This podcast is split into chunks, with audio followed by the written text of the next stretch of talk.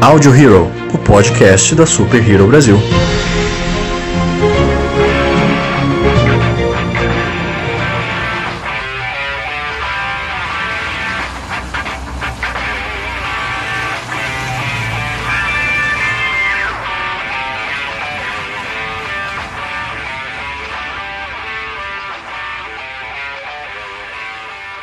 Olá, senhoras e senhores de todo o multiverso, sejam bem-vindos a mais um Audio Hero, o podcast da Super Hero Brasil. Eu sou o Luan Pierucci. Eu sou o Lucas Algebaile. Eu sou o JM. E eu sou o Alessandro.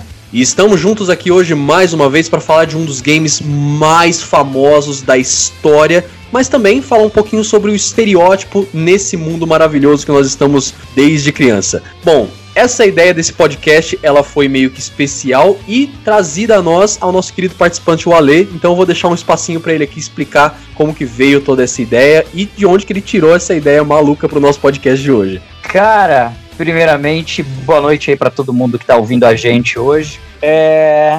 Esse tema foi algo bem, bem curioso, porque assim, eu sempre gostei muito de videogame, todo mundo que me conhece sabe muito bem disso. E na época da faculdade, todo mundo estava escolhendo temas clássicos, né? De história e tudo mais. Fui formado em história, me formei em 2014. E eu falei assim: meu, eu não quero ser assim tão padrão. Porque eu já estava dando aula na época, então, enquanto eu estava fazendo a faculdade, eu estava dando aula e eu queria tentar, de alguma forma, fazer um TCC no qual eu conseguisse incluir alguma coisa para aplicar em sala de aula, né? Então, como eu sempre gostei muito de videogame, como a molecada, os alunos também sempre gostaram muito de videogame, eu fui tentar por esse caminho. Só que antes de cair no Street Fighter, propriamente dito, eu mergulhei em diversas coisas. Eu tentei é, trabalhar com, com Age of Empires, com Age of Mythology, levei o computador pra molecada pra gente jogar, tentei trabalhar com God of War, mas eu não conseguia material didático para acompanhar esses outros jogos. Mas como sobre estereótipos, sobre como influência de cultura norte-americana, que é algo que eu sempre gostei muito de trabalhar, essa, essa invasão, na verdade, cultural norte-americana, eu consegui linkar bem esses estereótipos com o jogo e aí eu fui para cima. Pois é, o Alessandro, o que que acontece, cara? Tipo assim, é, da onde que, que você, tipo assim, buscou essa inspiração para esse tema, né? Que é uma, assim, dentre várias coisas, né, que, que eu já vi sobre TCC, coisas assim, né, de, de, de digamos assim, de coisas científicas, né, é, raramente você vê algo relacionado a jogos, né? Então, tipo, da onde veio a sua, sua ideia principal e principalmente por que esse tema? Legal. Excelente, excelente pergunta, Lu. É o seguinte, é... como eu comecei a dar aula, cara, muito novo, para professor 21 anos de idade, 21 anos não, 20 anos, eu comecei a dar aula com 20 anos na escola pública, é, é muito complicado você conseguir dar aula e entrar no mundo dos alunos hoje. Então, assim, como eu entrei muito cedo, eu era professor substituto, né, o famoso professor eventual, entrava quando outro professor faltava. Se eu chegasse lá e simplesmente quisesse passar uma lição aleatória para eles, eu ia ser devorado lá dentro. Então, eu comecei a trazer temas aleatórios. Então, eu trabalhava muito com mitologia, eu trabalhava muito com a ideia de games, eu trabalhava muito com filmes. E de acordo com a resposta positiva que eu tava tendo, eu fui me aprofundando. E aí, teve um dia que eu comentei alguma coisa do sobre, sobre Street Fighter em sala de aula, e na hora alguém falou do Blanca. Eu me lembro que algum aluno comentou alguma coisa relacionada ao Blanca, de, de por que que o Blanca, ele era o único selvagem, era o único que tinha aquela aparência diferente das outras, né? E aí eu falei, cara, excelente observação. Exatamente, exatamente. E eu falei, vou me aprofundar nisso. Aí eu preparei para eles um textinho no dia seguinte, um textinho que eu mesmo escrevi falando de alguns personagens. E aí a molecada pirou naquilo, falou: "Nossa, eu né? percebi". né? E eu Olha, falei, meu professor dos sonhos, o cara que tava de Street Fighter.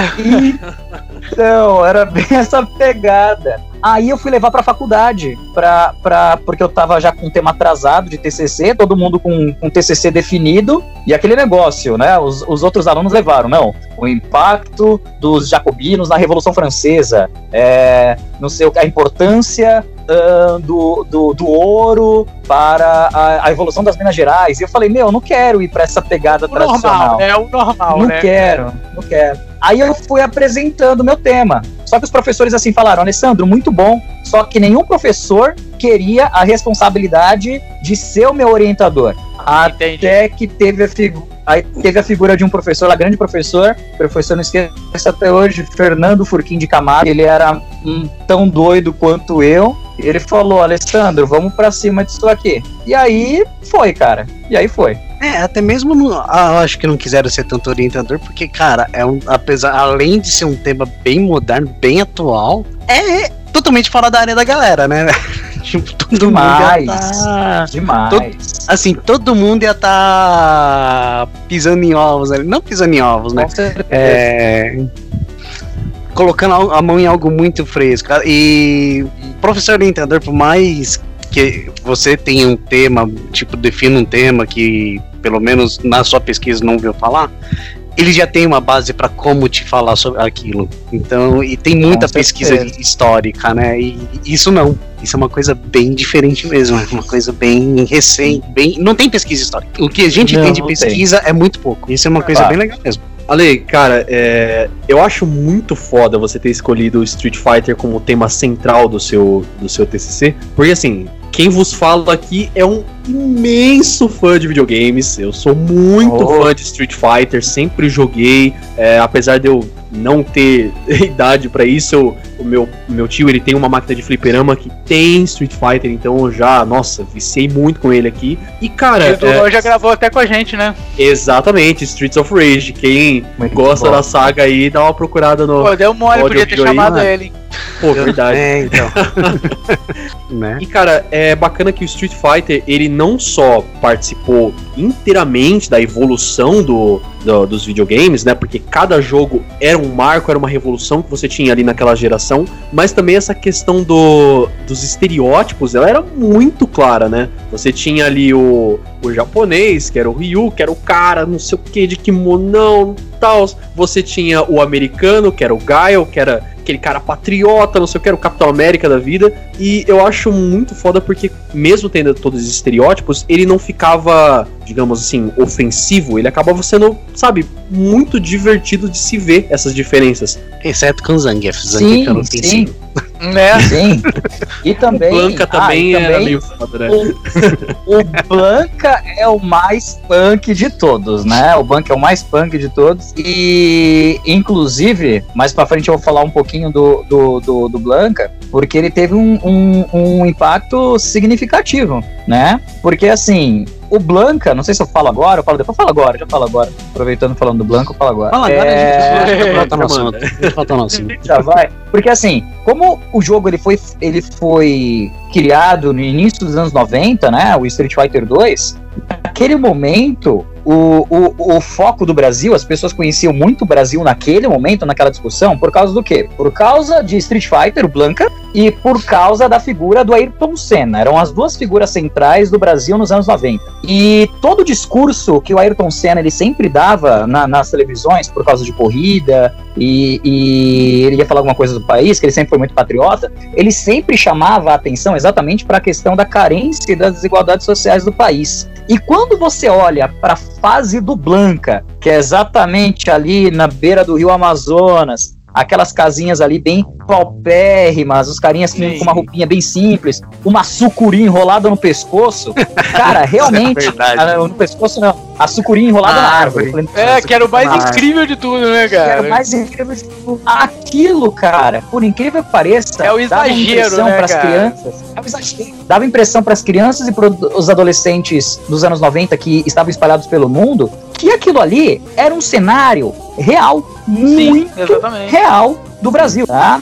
Sim. Tanto Mas, brother, esqueço sério que... mesmo, é, não tá muito distante mesmo não, cara, que tipo assim, é, meu irmão, é, ele foi, ele foi, teve um tempo que ele namorou uma menina que, que morava no Canadá, Então ele chegou uhum. aí com ela e passar uma temporada lá no Canadá, velho. E ele falou que, tipo assim, a noção que eles tinham da gente naquela tudo bem que já faz um bom tempo, tá? Isso já faz mais de 20 anos aconteceu, né? Mas, é. Pô, naquela época, cara, eles achavam que a gente morava em cima de árvore, cara. Perguntaram Mas pra é... gente como é que a gente ia mercado. Ou então... perguntaram lá pro, pro meu irmão lá, entendeu?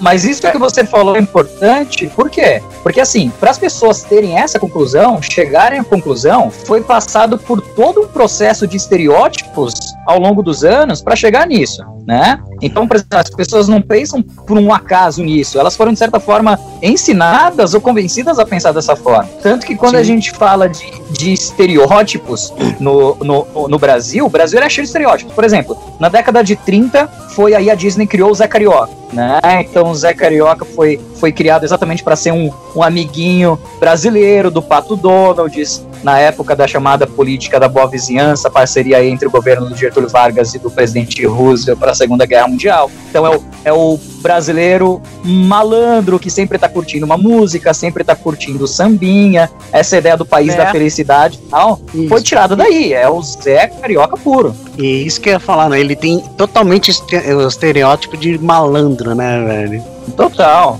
total. É, então, pessoal, tudo, tudo que tipo a gente tem de ruim meio que foi transportado para fora, né? A, a, questão da pobreza do Street Fighter, Zé Carioca malandrão. Sim, tipo, isso. em outros jogos, tem, quando aparecia o Brasil também, cara, sempre que aparecia o Brasil em outros jogos, tipo, a única coisa que era representada boa na gente era, tipo, Ayrton Senna, nos jogos de uhum. corrida, quando tinha, e, tipo, jogos de futebol, que a gente tinha os times imbatíveis na época. Mas, tipo, e, tirando cara, isso, sempre que a gente aparecia era bem complicado. E isso não deixa de ser um estereótipo também. Tipo, você cara, eu lembro, inclusive, quando eu joguei. Quando eu joguei Assassin's Creed 3, que tem uma fase que você joga no Brasil. Puta, pra quem é jogou, cara, é, mano, é bem zoada essa fase que você tem no Brasil, porque a representação que eles fizeram, cara, é bem chata, viu? É, eles é pegaram totalmente é, o estereótipo negativo que o mundo tem no Brasil e colocaram na fase. É isso aí, cara, entendeu? Tanto que teve uma Mas polêmica é na época, tudo. Eu acho que o único jogo que fez, assim, que teve o Brasil representado no jogo inteiro e fez até bem foi o Max Payne 3. É o que me vem com certeza, direto na, na Com event. certeza. Sim. Com certeza. Eu acho que ficou, ficou sensacional é vergonhoso. Às vezes eu jogo, você sente vergonha de estar jogando Max Payne 3, mas é aquilo. É aquilo. Sim. Então, não sim, tem muito o que falar. Outros estereótipos clássicos também que fizeram do Brasil, eu acho que é daquele episódio Blame on Lisa dos Simpsons, né? Que ah, eles vêm aqui, sim. porque tem dois episódios de dos Simpsons no Brasil. O segundo, que foi com da Copa do Mundo, o Neymar se machucando, mas tem aquele primeiro clássico que eles são sequestrados, que os ratos são coloridos, que o cara no hotel começa a fazer embaixadinha com a mala, né? Sim, sim. Então, totalmente estereotipado. Até tem uma parte muito interessante assim desse episódio, porque assim, na cabeça de muito gringo, é, o Brasil é um país em que a gente fala espanhol, né? E que, por exemplo, o Maradona ele joga no Brasil. Tanto que tem uma parte desse episódio dos Simpsons que o Bart está estudando o dicionário espanhol, aí a Lisa fala assim pra ele, poxa Bart, mas no Brasil ele fala, ele fala a gente fala português, não fala espanhol. Aí ele começa a xingar a Lisa em espanhol, de tanto que ele ficou decorando lá. Então, os estereótipos, eles, eles são muito é, são muito fortes, né? Quando se fala do Brasil do aspecto negativo. Né? Sim, sim.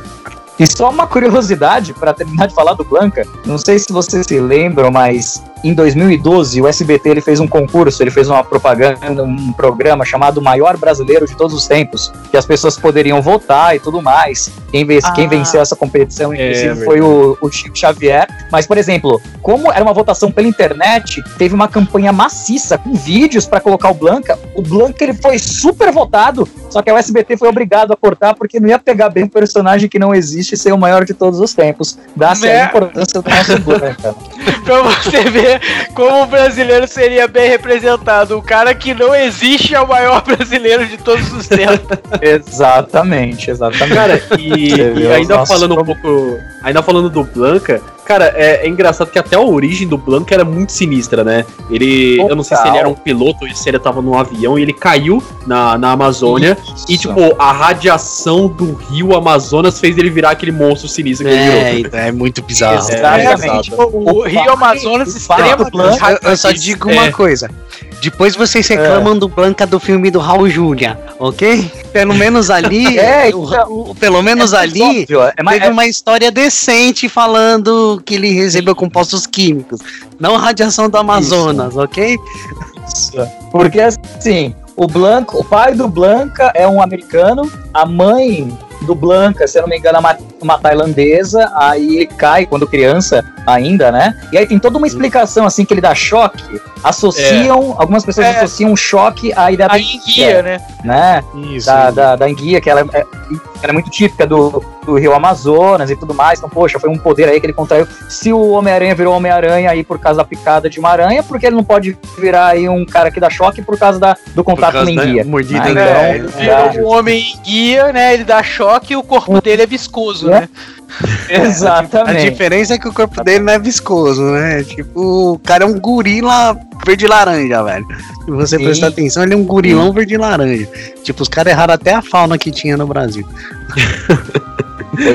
E, cara, é, por mais esquisito que seja uh, a representação do Blanca tal, a gente pode ver que é um, é um estereótipozão esquisitíssimo. Mas, cara, ele Sim. foi um dos primeiros personagens brasileiros dos games e isso não, assim, dá uma importância pro cara inacreditável, sabe? Foi realmente, assim, corrijam-me se eu estiver enganado, mas é, é o primeiro personagem brasileiro dos games que eu me lembro, assim, rápido, sabe? Se eu não me engano, ele foi o primeiro mesmo, cara. Isso. Talvez tenha sido o primeiro foi. mesmo, né? Foi. É, eu acho que foi mesmo. E outra coisa, sim, o ato de você ver, é, e isso, eu falo isso que a primeira vez que eu joguei Street Fighter foi em 95, eu tinha meus 4 anos.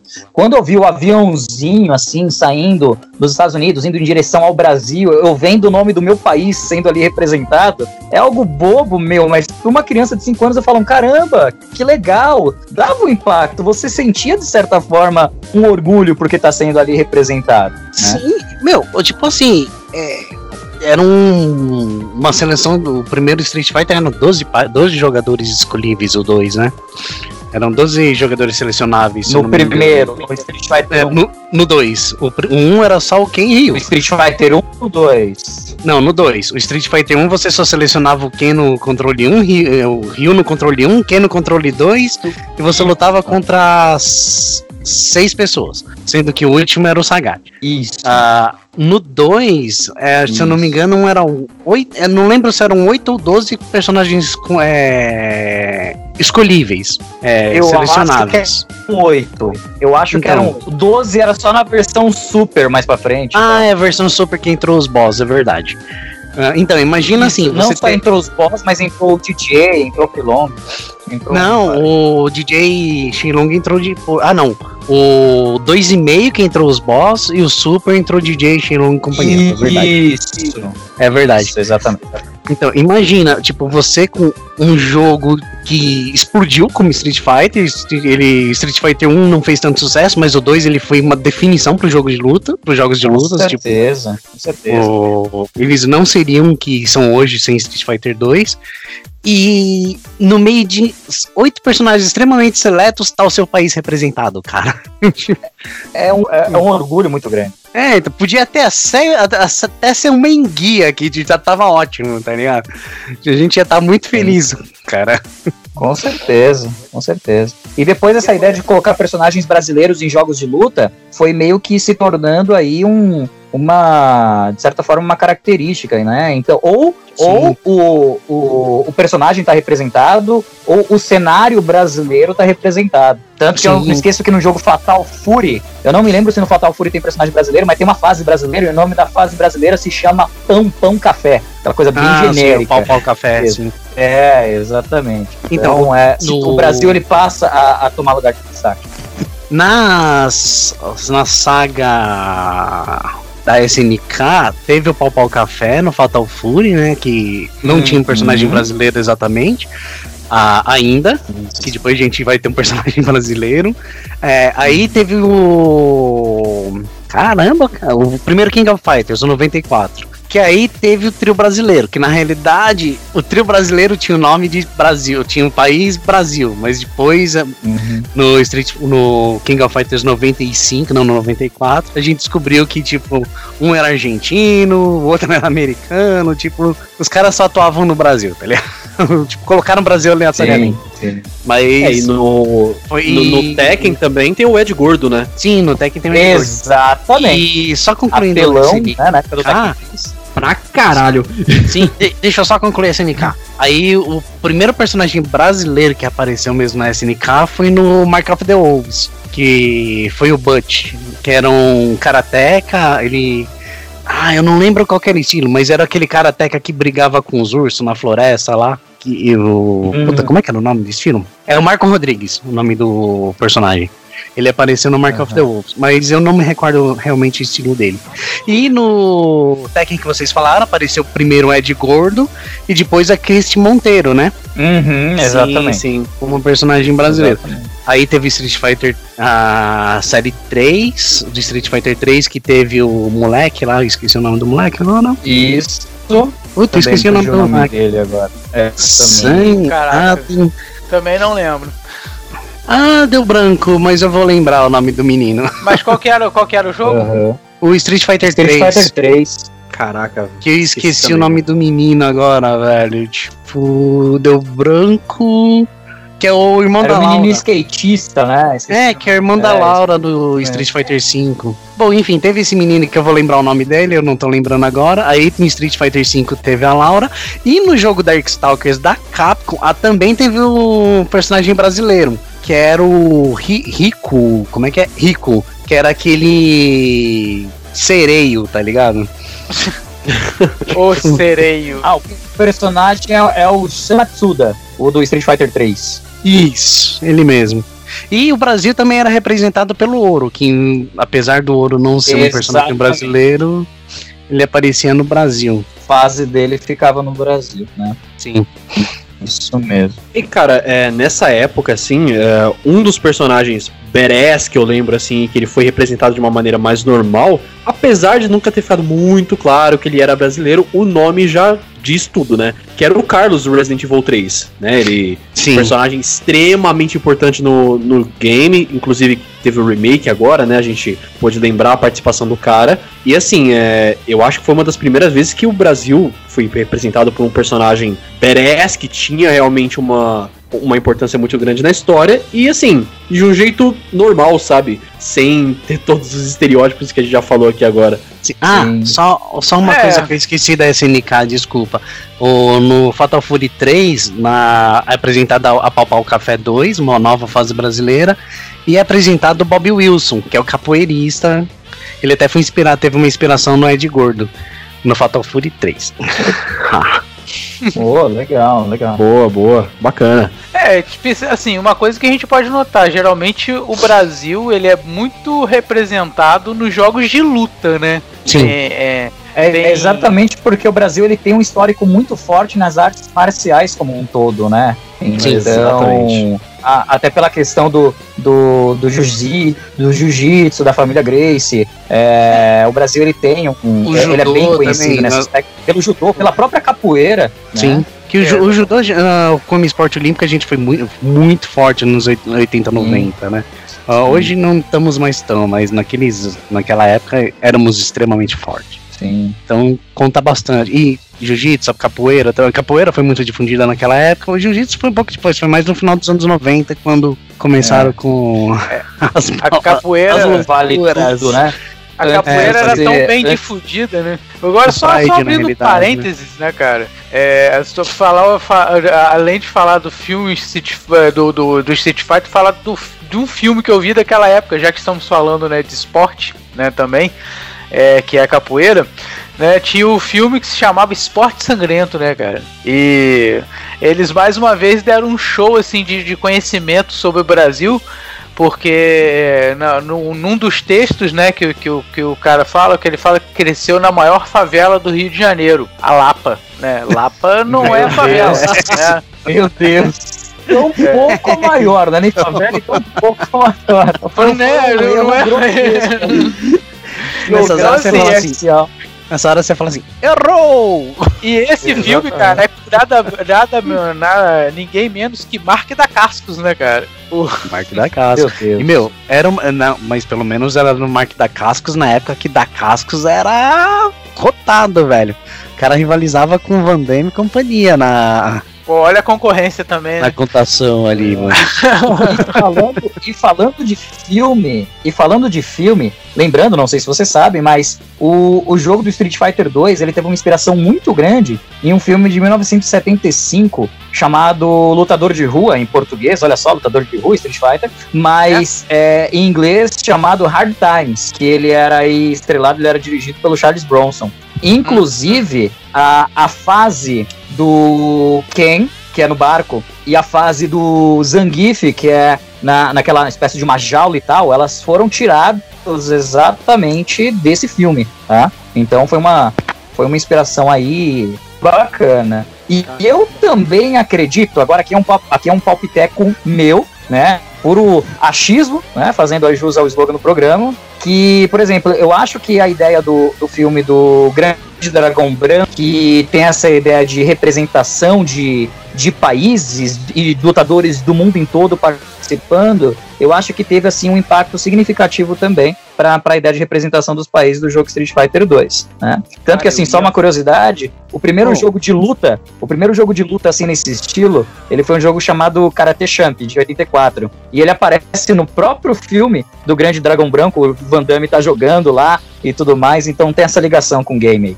É, eu lembro do Karate Champ. Mas assim, do... a questão do Dragão Branco, ele foi inspiração do MK, né? Que o Mortal Kombat, na realidade, quando ele começou John a ser Cage. produzido. Não, quando ele começou a ser uhum. produzido, ele seria o jogo do Van Damme, né?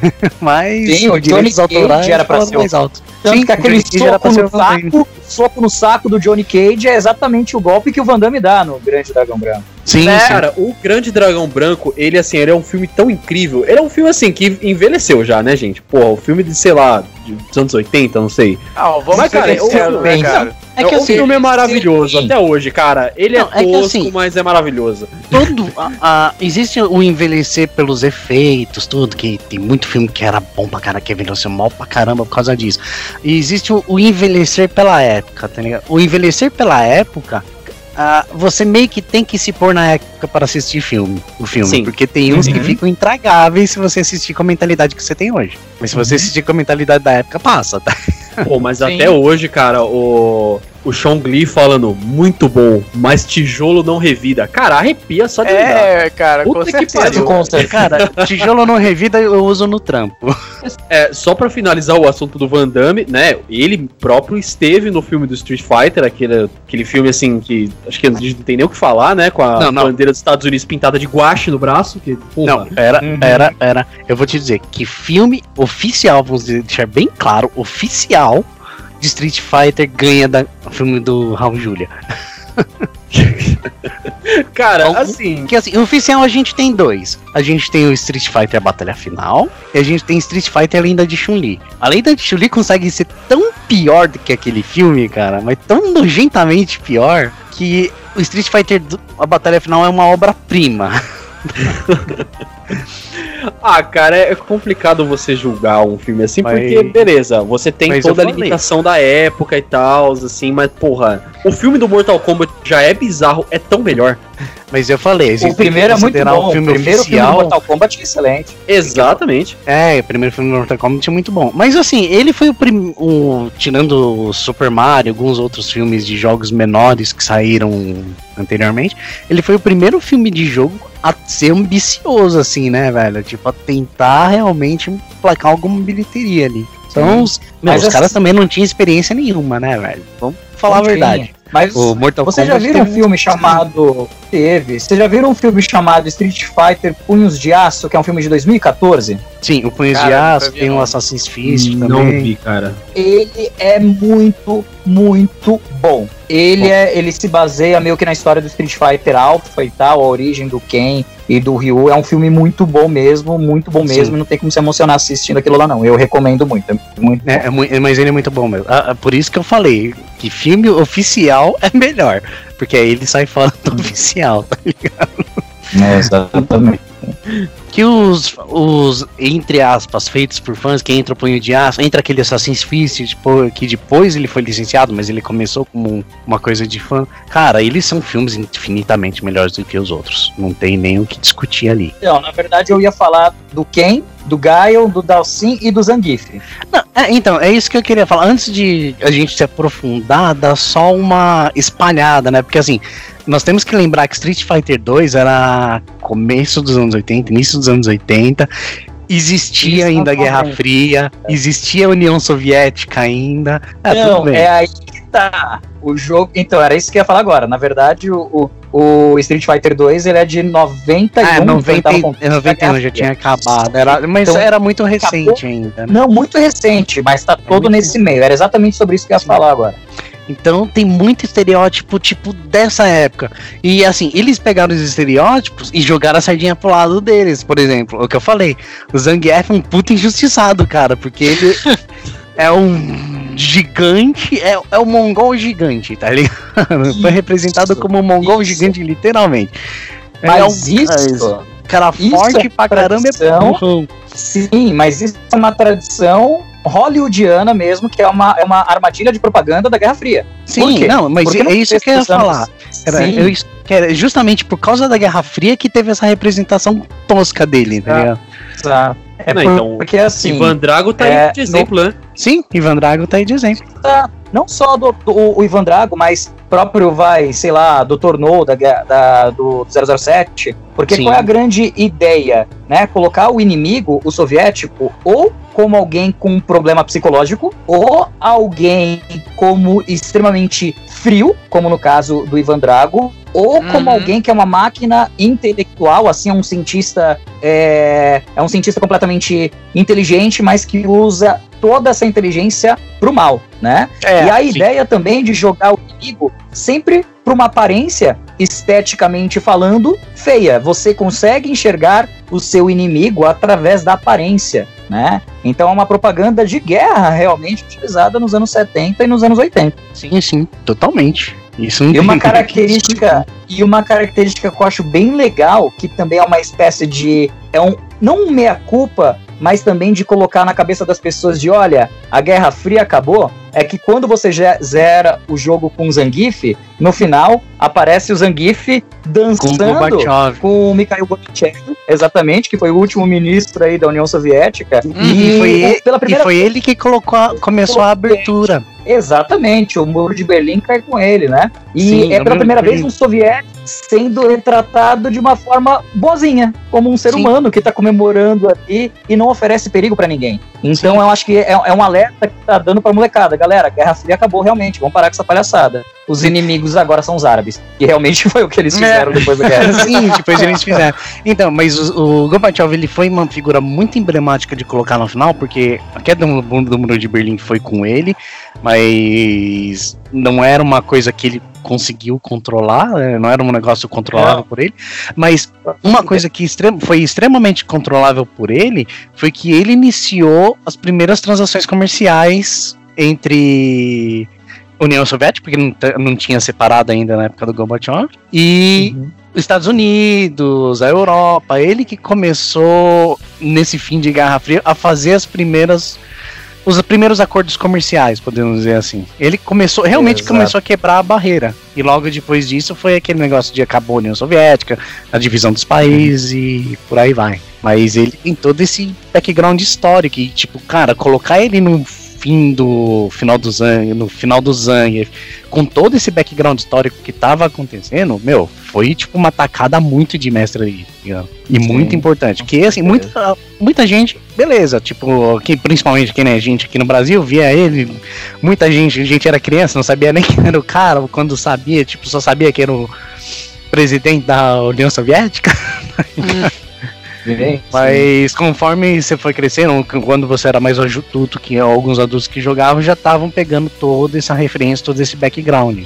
Foi muito verdade, inteligente verdade. o negócio. E, bom, aí. E, É. E assim, é, agora é, focando um pouco na questão dos personagens, né? A Lê, como é o nosso especialista do assunto aqui hoje, além, obviamente, do Blanca, que a gente já falou um pouco, uh, qual outro personagem que você vê como uma questão de um estereótipo bem forçado, além de, claro, o Zangief que a gente acabou de falar aqui? Olha, eu acho que já que a gente falou do, do, do Zangief, né, que representa aí o, o soviético, o russo, então vamos logo pro outro lado, a gente pega do, do dos americanos, o que Gaio. tem os dois estereótipos clássicos. O Gaio, Sim. começando por Sim. ele, e depois o Ken. O Gaio, a gente tem que lembrar de um detalhe interessante. Como o jogo ele foi lançado ali em 91, mas ele vem produzido desde o final dos anos 90, o que estava acontecendo no mundo naquele momento era a Guerra do Golfo, né? Que era exatamente aquela guerra que utilizava aqueles caças, inclusive um MiG-28, que é o caça que fica no cenário ali do Gaio. Não, aqui, né? desculpa, e... aquele do cenário é o F-16.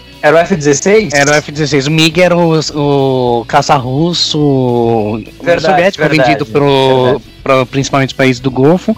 E os caças principalmente usados eram o F-16 e o F-14 Tomcat, que o F-14 foi pro filme, Top Gun. e o F-16 foi pro cenário do Gaio. É que o F-16, na época que ele saiu, principalmente na Guerra do Golfo, ele se mostrou, tipo, o caça preferido de todo mundo. E se mostrou o melhor caça realmente. Porque ele era extremamente. Ele era um. Não era só caça, era um caça e bombardeiro. Ele tinha duas funções. E era extremamente manobrável para a época. Nenhum outro caça da época conseguia comprar, acompanhar ele em manobrabilidade. Existiam caças mais rápidos, mas manobrabilidade não existia. Então ele virou a menininha dos olhos da época.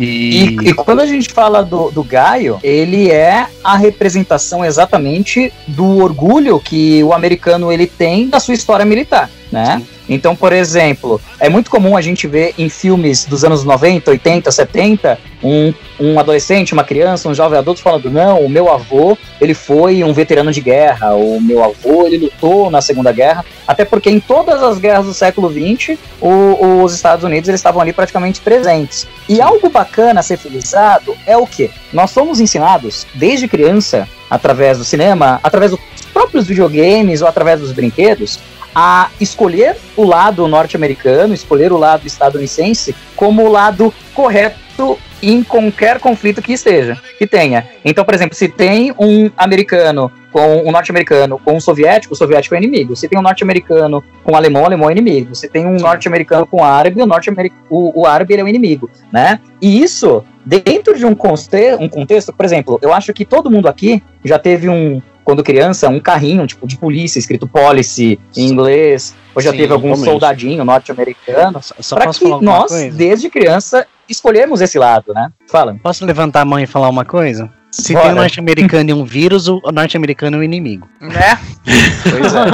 Pois é. Pois é. Pois é. Mas é um discurso que até hoje é muito difícil de você de, de, de, de, de ser quebrado, né? Sim. Então, inclusive, por exemplo, quando isso eu falo em sala de aula, se eu vou, se eu vou falar de Segunda Guerra Mundial e se eu falo, por exemplo, alguma coisa relacionada à Alemanha, e se eu falar, por exemplo, em sala de aula que nem todos dentro da Alemanha tinham uma noção do que estava acontecendo, a garotada fica puta. Não, que isso? Todo mundo é um bando de nazistas, filha da puta, que tinha que ter morrido, né? Então, quebrar esse discurso hegemônico de, de que a grande ideia dos norte-americanos como os vigilantes do mundo, né? os guardiões da paz mundial, mas que na verdade estão sempre interessados em, em petróleo ou, ou em riquezas naturais alheias. É muito difícil quebrar esse discurso e o Gaio ele é a representação disso. Né? Sim. É complicado, né, cara? Porque assim, é, a gente pega, principalmente nessa época dos anos 80, anos 90, tudo que nação, a indústria dos videogames, principalmente, foi a época que mais cresceu, que surgiu também, né?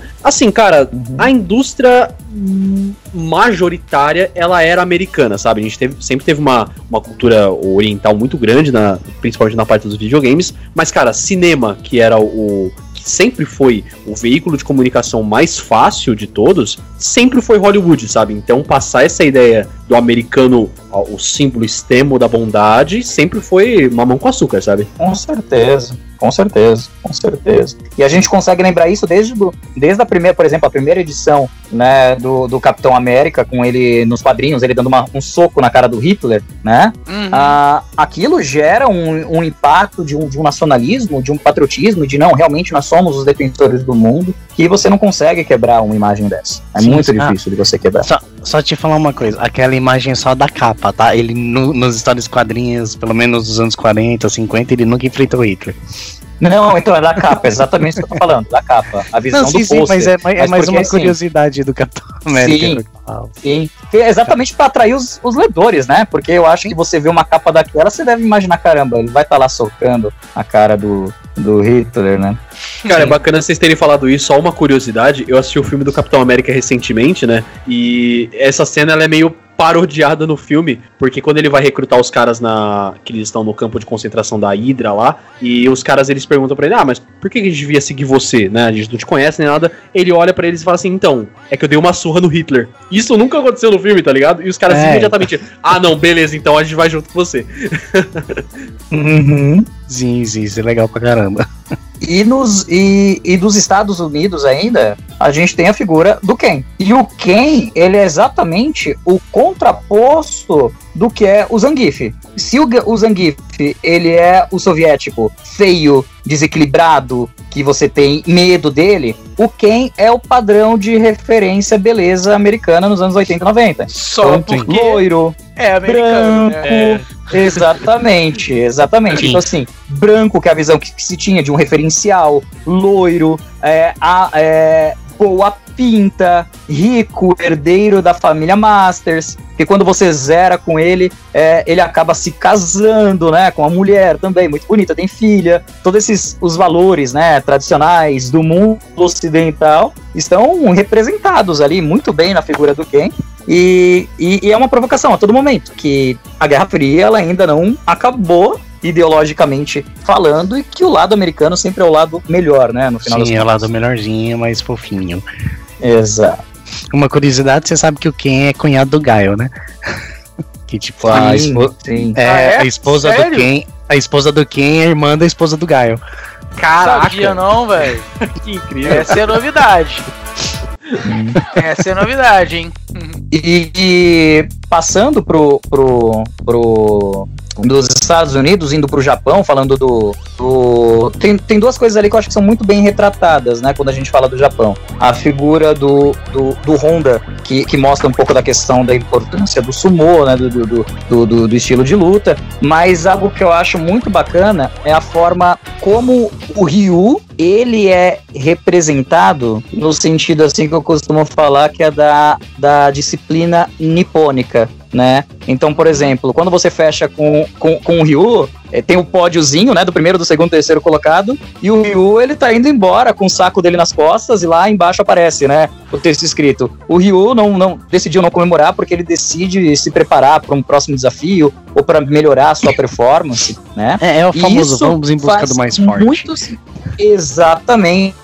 Não só essa ideia do vamos em busca do mais forte também, mas ideia do aperfeiçoamento e a ideia de, de sempre melhorar, que a gente consegue remeter isso ao quê? No, no um, o Japão, por exemplo, devastado pela Segunda Guerra Mundial, pelas bombas de Hiroshima e Nagasaki, conseguir dar um salto e ter essa superação e se tornar uma potência econômica é, décadas, pouquíssimas décadas depois, é um sinal exatamente dessa disciplina, né, que tanto é passada através da figura do Ryu. Então ali eu acho Sim. que é um estereótipo não não forçado, mas eu acho que é o, um retrato fiel da cultura japonesa mesmo. Não, com certeza.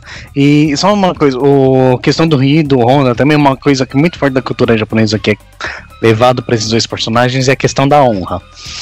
Que a honra pra eles tá acima, até mesmo mostrado no final, tá acima de tudo, ah, tá acima de qualquer coisa, tá ligado? E o Honda é legal também, que tipo, não foi só a cultura do sumo. Porque assim, naquela época a cultura do sumo tava passando por uma dificuldade muito grande também. É, não tínhamos mais tantos competidores famosos e não tinha. Tipo, tava perdendo espaço para outros estilos.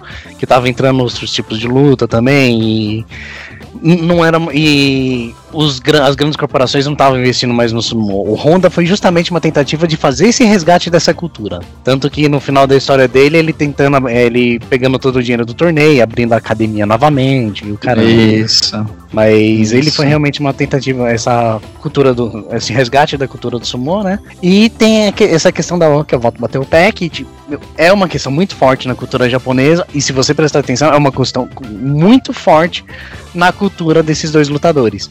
É, tudo deles é baseado na, na no viver pela honra, vamos dizer assim. Com certeza. Mas a coisa queria... que mais me chama a atenção no Honda é o ato de ele ser um gordão com a barriga trincada. Isso para mim é o que mais me chama a atenção. Caraca, meu, e um velho. dia eu chego nesse nível, um dia eu chego nesse nível. Mas assim, se você prestar atenção. É porque ele é o gordo é... magro, entendeu? Não, é que se você prestar atenção, não esses bodybuilder, esses muscle man lá, muscle man, né? Que os caras que é o homem mais forte do mundo, que puxa caminhão, puxa trem, o caramba, é tudo os gordão, tá ligado? Não é, é trincadinho, é rasgado. Exato. Só que é. assim, os então, só que não é gordão de gordura, é uns gordão do tipo, ele não é músculo definido, é músculo de é força. Tudo massa é magra, né, massa né, mesmo. É massa é mesmo. Massa mesmo. É, que é, o músculo ele esforça tanto, é feito uma, uma que tem, tem o trabalho de para você ganhar força e o trabalho para você ganhar definição. São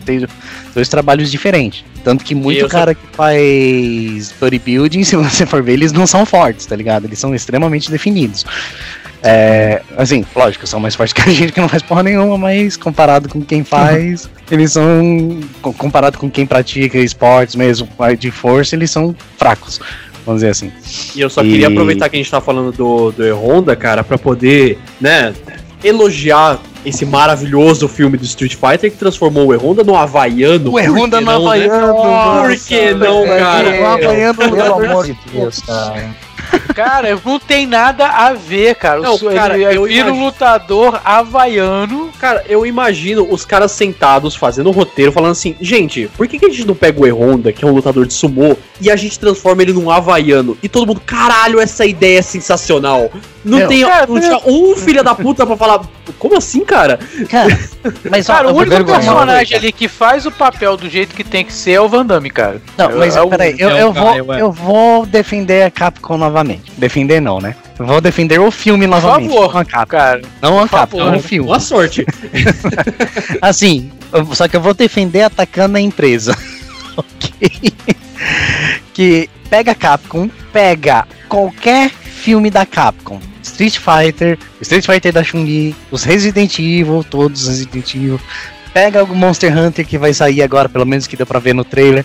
Cara, ela não respeita a história de nenhum jogo dela. Ela pega a base e, tipo, dane-se, vamos partir daqui e fazer um mundo totalmente diferente, velho. Não, é, isso bem, cara. Mas, pô, o, o, Honda, ele é japonês, ele não é havaiano.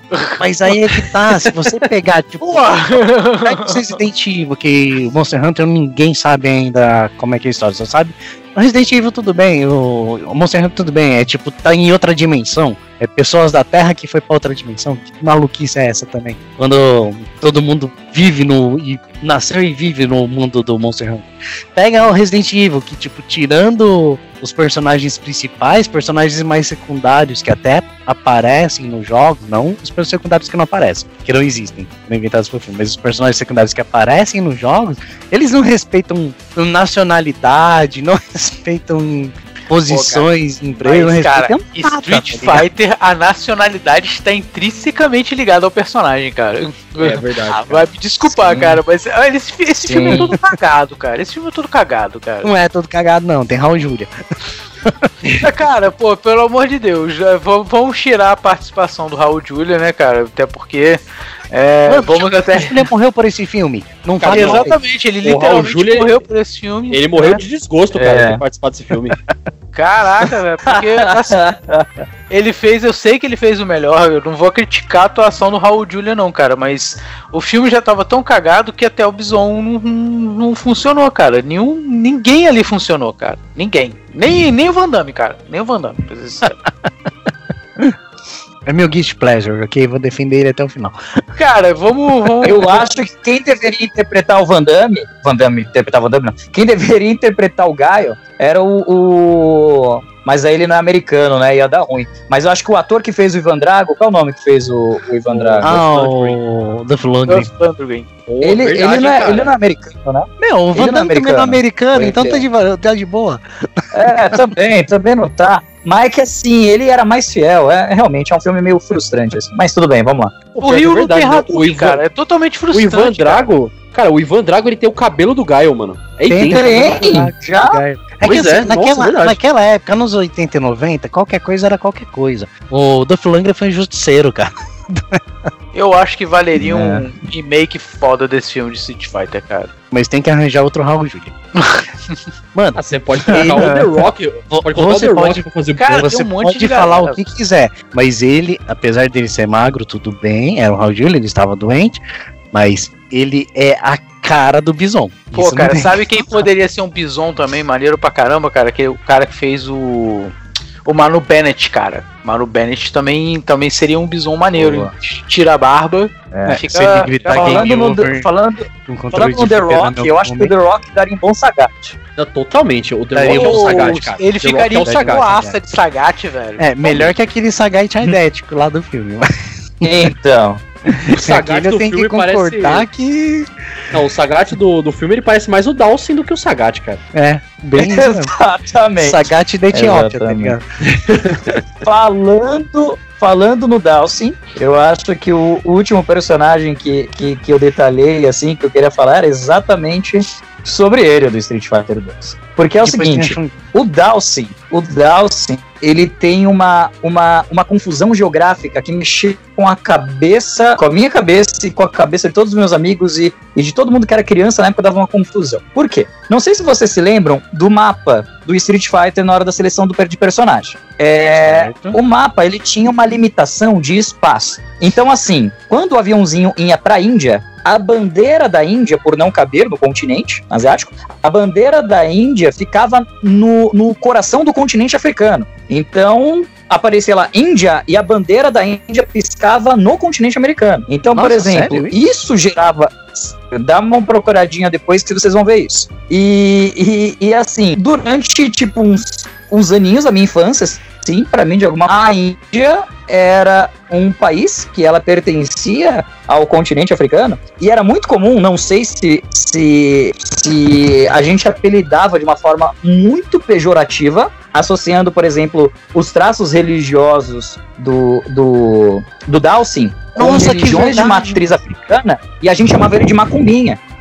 É, o Que apelido do, do, do, verdade, do, do mano. Caraca. era macumbinha. Então, assim, você já consegue ver um preconceito com religiões africanas, né? De, de, de, de chamar todas de uma forma genérica de, de, de macumba, sem conseguir é, saber as diferenças entre as matrizes. Você já tem um problema geográfico e aquela coisa de você enxergar o, o, o Oriente, você enxergar os povos, tanto ou africanos ou de uma religião hindu, né? De um indiano, como algo, por exemplo, do mal, como algo sombrio e gera toda uma situação preconceituosa. Cara, então, eu não consegui enxergar ele como do mal, sombrio.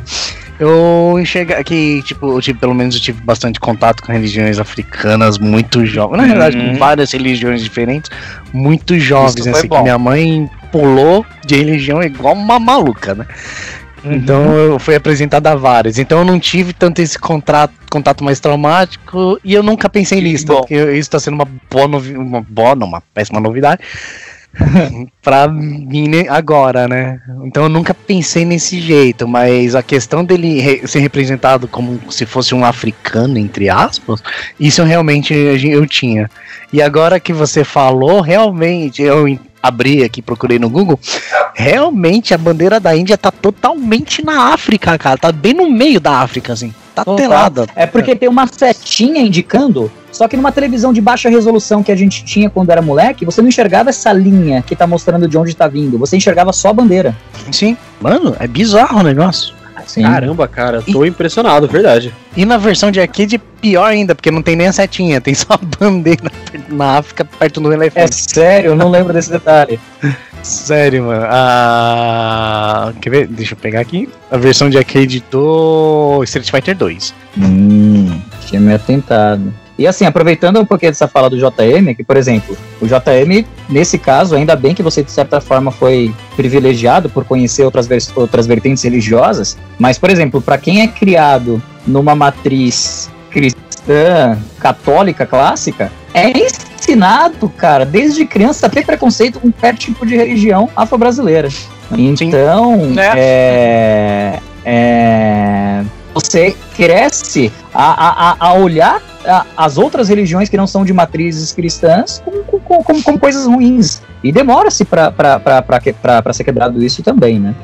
Isso é verdade. E puxando aí um, um pouquinho aí pro. Já que estamos falando de religião, mas não tão religião agora, cara, eu queria perguntar sobre o Vega, cara. O que, que você acha da representação do Vega dentro do, do, do Street Fighter aí? Tem toda aquela questão do toureiro, né? Aquela é, que... Então, que o Vega ele é espanhol, né? Então, e uhum. essa parte do toureiro é muito forte. É, toda aquela representação do toureiro, de como ele se move graciosamente, da, a, a, a, tanto a, a rosa que ele põe na boca quando acaba. Ele, os movimentos dele, se você for ver, lembram bastante tango, tirando o movimento quando ele não tá rolando e pulando na grade.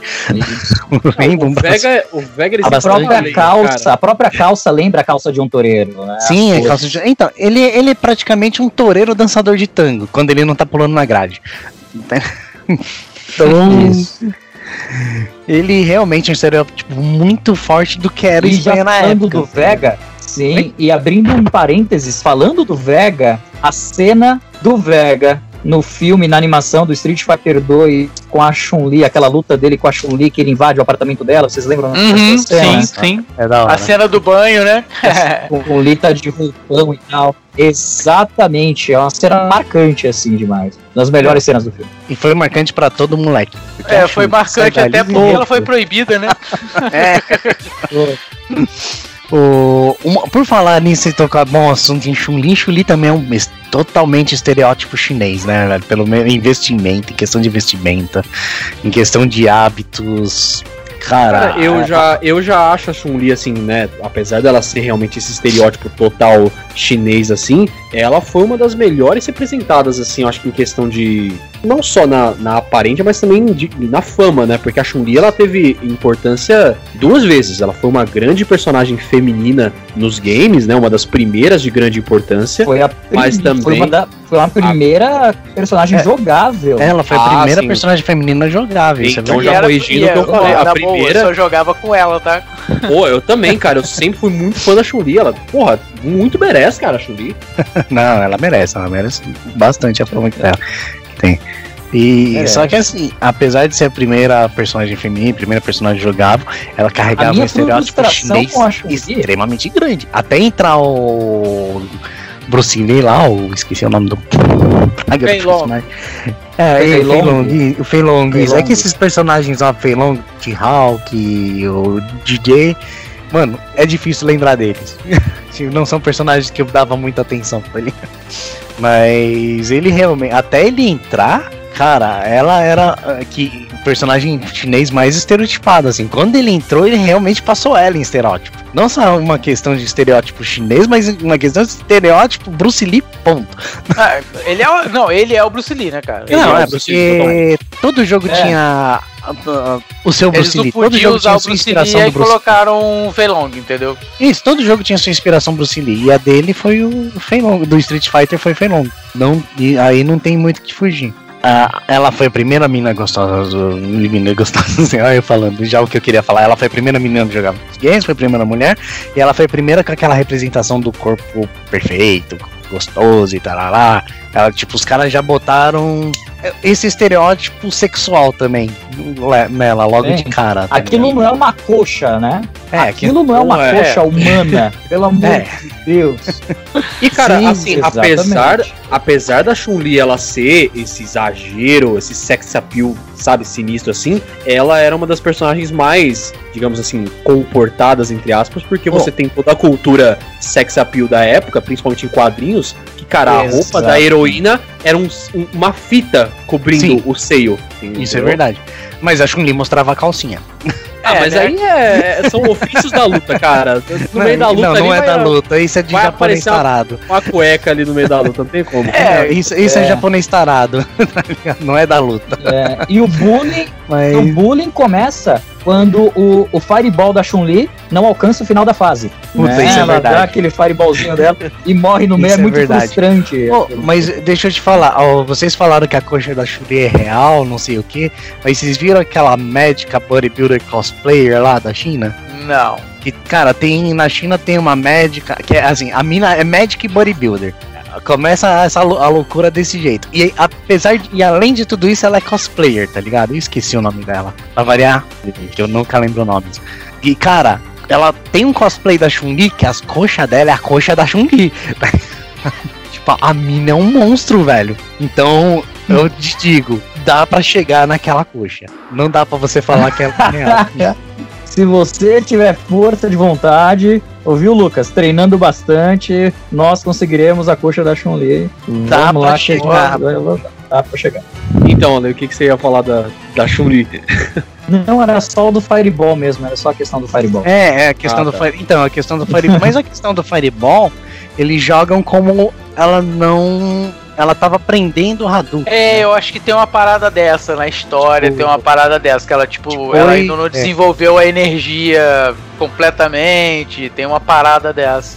Mas ela- tem alguma versão do Tá- Street que o, o, o Fireball dela atravessa tudo? Não me recordo. Cara, eu tenho, tem, tem uma versão, acho que é o 3, Alpha 3, que, só que ele atravessa tudo como especial, não como Fireball normal. Ah, que é aquela bolona, né? Tipo, que tem no Marvel vs Capcom também. Ah, é, Isso. no Marvel vs Capcom, tam- tipo assim, dá uma aumentada, ele não atravessa, mas ele, tipo assim, É. dá uma circulada nela completamente, né? Sim, Aquela ali é uma Genkidama, praticamente, né? Uma bola É, gigantesca. até porque, cara, se eles não, não upassem os Street Fighter, já era pro, pro, pro né, do pessoal da Marvel, né, cara? Eles tinham que upar o pessoal tudo, né? Ah, sim. É. né? Eu ia puxar só pra gente ir finalizando o Sagat, que a gente não falou muito dele, é extremamente Ah, importante. Ah, então, Fechou. antes, beleza, antes do Sagat, só queria falar que, tipo, nessa linha nova do Freelong, o DJ, Thunderhawk, é, mais o que foi Long que a gente deu mais uma introdução da, junto com a Chun-Li de China, né? Mas o Thunderhawk e o DJ também são representações tanto da dos Jamaica índios americanos e é. não não só Jamaica, mas civilizações caribenhas também. E assim, não são Uhum. representações bem estereotipadas também, porque as, Totalmente. as civilizações caribenhas não são bem diferentes do DJ, ele é mais aquele negócio do que eles acham que é as ci- essas civilizações, tá ligado? Não, até porque, tipo assim, igual o T-Hawk, T-Hawk é um índio, mas acaba que ele leva toda aquela questão também de, de também de meio que, que asteca, né? Essas coisas, porque tem, Aham. tem, tem coisas ali, né? Que não são somente só de índio, né?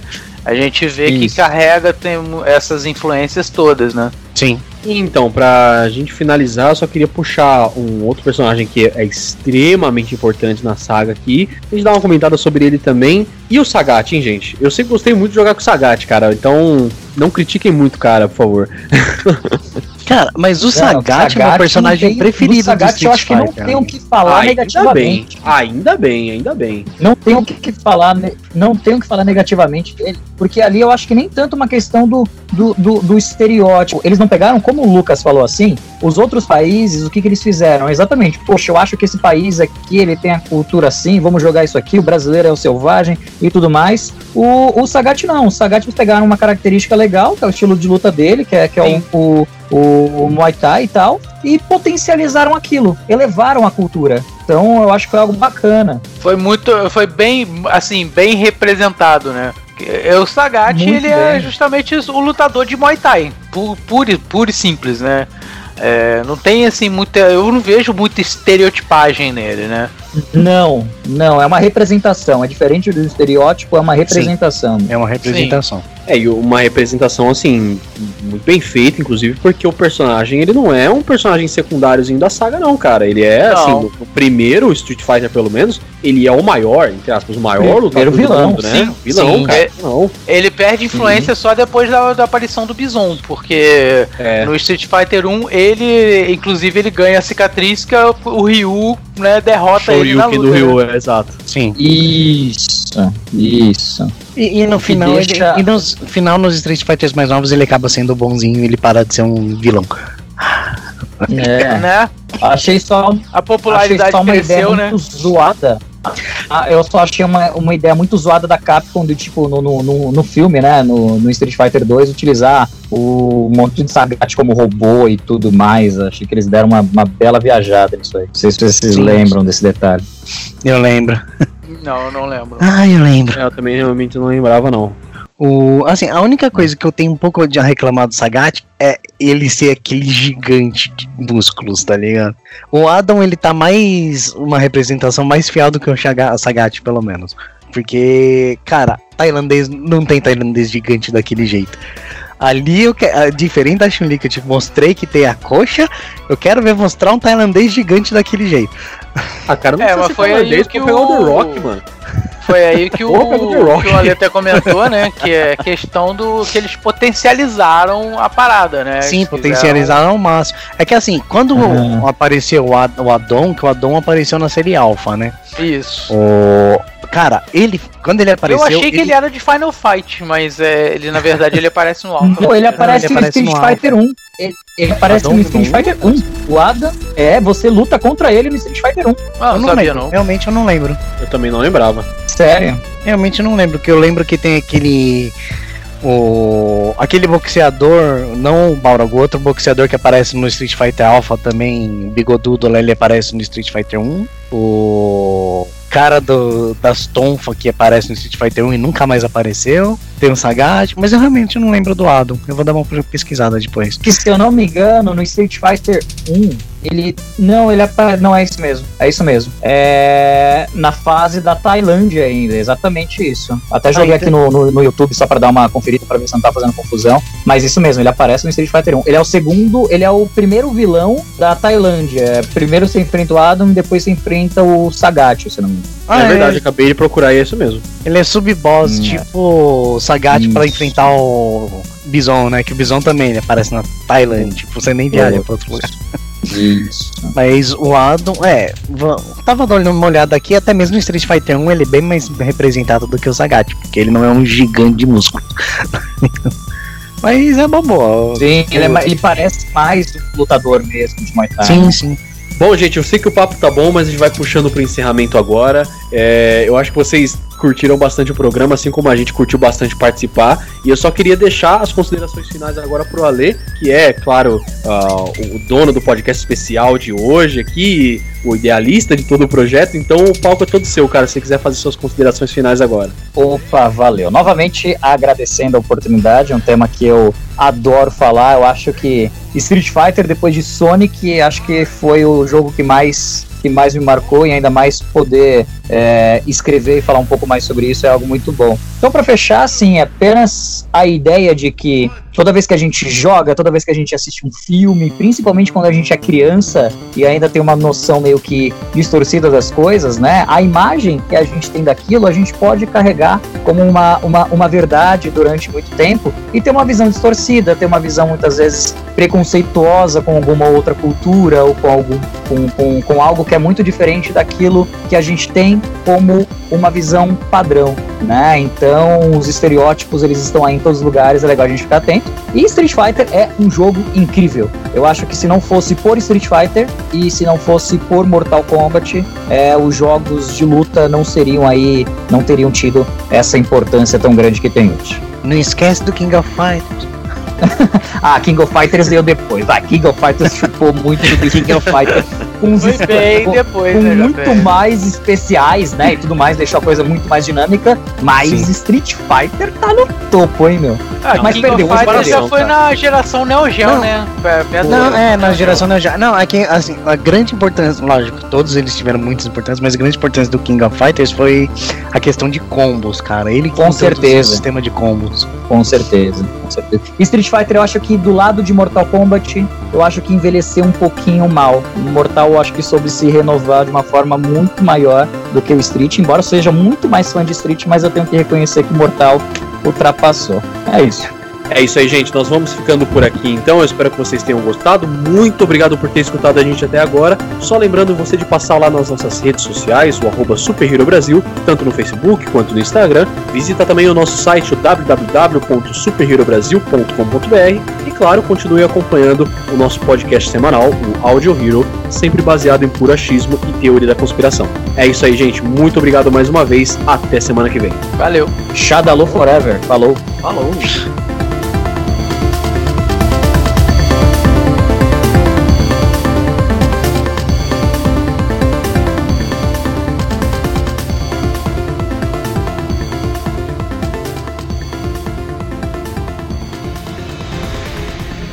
E se você quiser ver mais conteúdo como esse aqui, é só você acessar as nossas redes sociais Super Hero Brasil, tanto no Facebook quanto no Instagram, e também dar uma olhada no nosso site superherobrasil.com.br. Dá uma passada lá, tenho certeza que você vai gostar muito.